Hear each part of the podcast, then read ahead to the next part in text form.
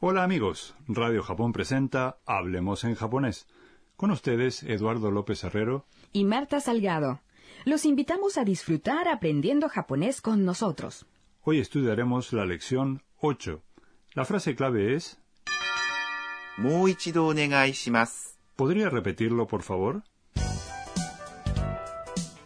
El personaje principal de nuestra historia es Anna, una estudiante tailandesa. Hoy vamos a averiguar cómo le va a Ana en la universidad. Ahora está en la clase de japonés del profesor Suzuki. Vamos a escuchar el diálogo de la lección 8. La frase clave es... ¿Podría repetirlo, por favor? Minasan, kore o oboete kudasai. Shiken ni yoku ¿Eh? Sensei, さい。試験によく出ます。ええ先生、もう一度お願いします。 Vamos a examinar el diálogo en detalle. Señalando la pizarra, el profesor Suzuki dice 皆さん、これを覚えてください。 Memoricen esto todos. 皆さん、 Es todos. これ Es esto. を Es una partícula que indica el objeto de una acción. 覚えてください。 Es memoricen. Oboete kudasai consiste en el verbo oboemas, memorizar, y kudasai, por favor. Kudasai se utiliza para pedirle a alguien que haga algo. Es un uso distinto del que aprendimos en la lección 7, ¿no? En esa lección, kudasai se usaba para comprar algo en una tienda. Así es. Kudasai tiene varios usos distintos.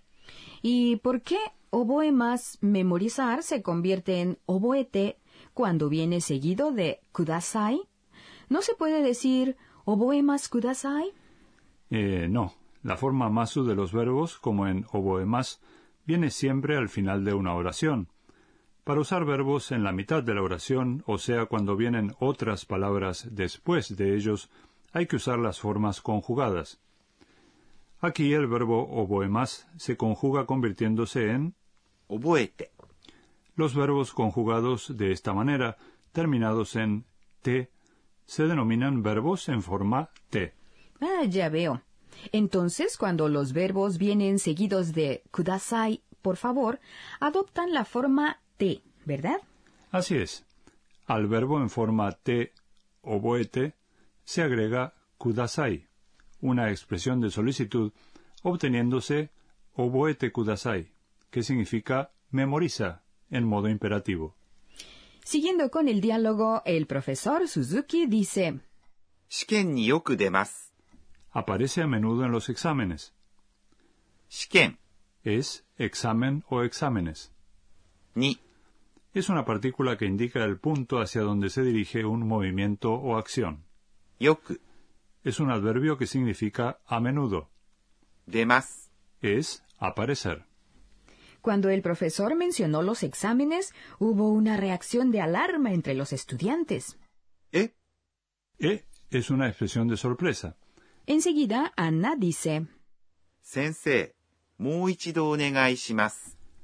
Profesor, ¿podría repetirlo, por favor? Sensei es maestro, o en este caso, profesor. Sensei se refiere, de hecho, a cualquier docente. En japonés, profesor universitario se dice Kyoji. Pero los estudiantes normalmente usan sensei para dirigirse a sus profesores. A continuación, es una vez más y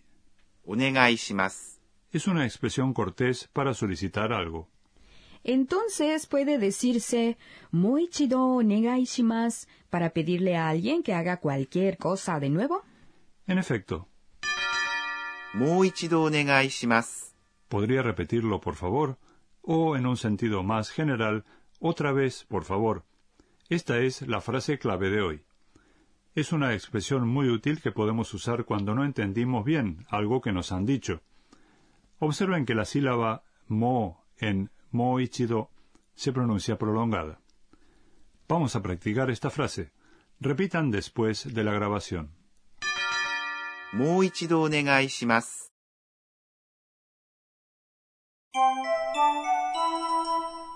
Es hora de la sección Enséñenos, profesora.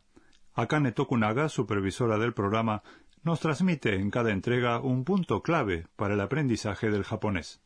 Hoy aprendimos cómo hacer una solicitud hay que decir el verbo en forma te y agregar kudasai, por favor. Mm, quisiera saber más al respecto. Pues vamos a preguntárselo. Así nos ha contestado la profesora. Para pedirle a alguien que haga algo se dice el verbo en forma te seguido de kudasai. Por favor. Los verbos en forma te son una conjugación que termina en te o de, según el verbo. Por ejemplo, para pedirle a alguien que memorice algo, se usa la forma te del verbo memorizar, que es oboete, seguida de kudasai. La frase completa es oboete kudasai. Ahora veamos cómo se convierten en general los verbos terminados en más, o sea, los verbos en forma más, en verbos en forma te. Básicamente basta con reemplazar la terminación más por te. Por ejemplo, el verbo comer es tabemas. Su forma te es tabete. De modo que tabete significa coma en modo imperativo. Mirar se dice mimas. Su forma te es mite. O sea que mite significa mire. Hacer es, します。 la forma te es, して。 de modo que してください。 es haga, como en haga algo por favor. Venir es, 来ます。 la forma te es, 来て。 o sea que 来てください。 significa venga. La forma te de muchos verbos se obtiene cambiando más a te. Fácil, ¿verdad? Los verbos que se conjugan de esta manera incluyen aquellos que tienen la vocal e justo antes de más, como oboe más, memorizar. También pertenecen a este grupo algunos de los verbos que tienen la vocal i justo antes de más, como mi más, mirar. También hay otras formas de conjugar los verbos en forma te, que explicaremos en la siguiente lección. Estos verbos en forma te quizás sean el primer obstáculo de importancia en el aprendizaje del japonés. Vamos a superarlo juntos. Hasta aquí la sección Enséñenos, profesora. A continuación, el rincón de las onomatopeyas. Traten de imaginar qué representa esta palabra. Doki Doki.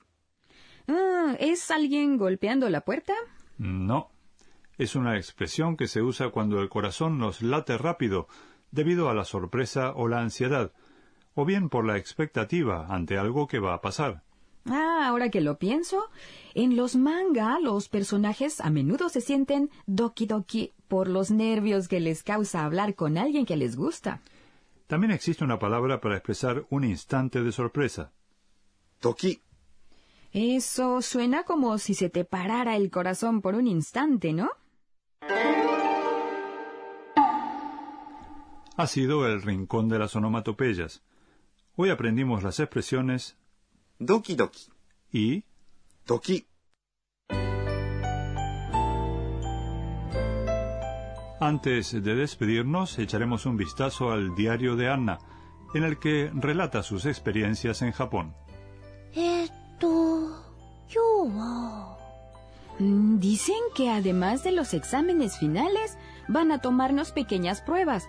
Ah, pero no sé cuándo serán. Me siento muy doki doki. ¿Les gustó la lección 8? La frase clave de hoy fue もう一度お願いします。 ¿Podría repetirlo, por favor? En el próximo programa también echaremos un vistazo a la vida de Anna en la universidad. No se lo pierdan.